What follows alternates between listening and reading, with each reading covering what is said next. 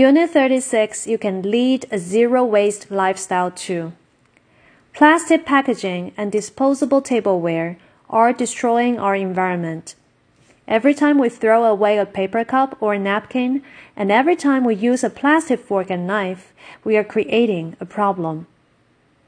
Nowadays, a growing number of people are changing their habits and adopting a zero waste lifestyle where they try not to create any trash at all.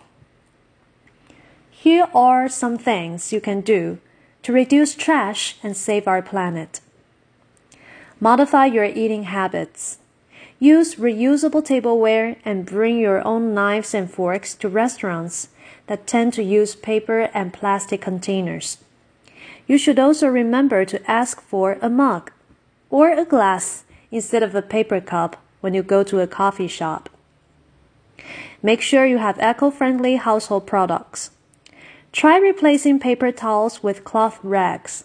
This way, you will stop filling up landfills with unnecessary trash. Always carry your own shopping bag. Plastic bags take up to 1,000 years to decompose and are very harmful to the environment. If it's not eco-friendly, don't buy it. You can convince producers not to sell plastic wrapped fruit and vegetables if you refuse to buy them.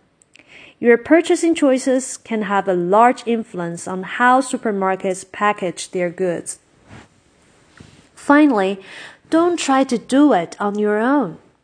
Bring your friends on board. If you make small changes as a group, you will stay motivated.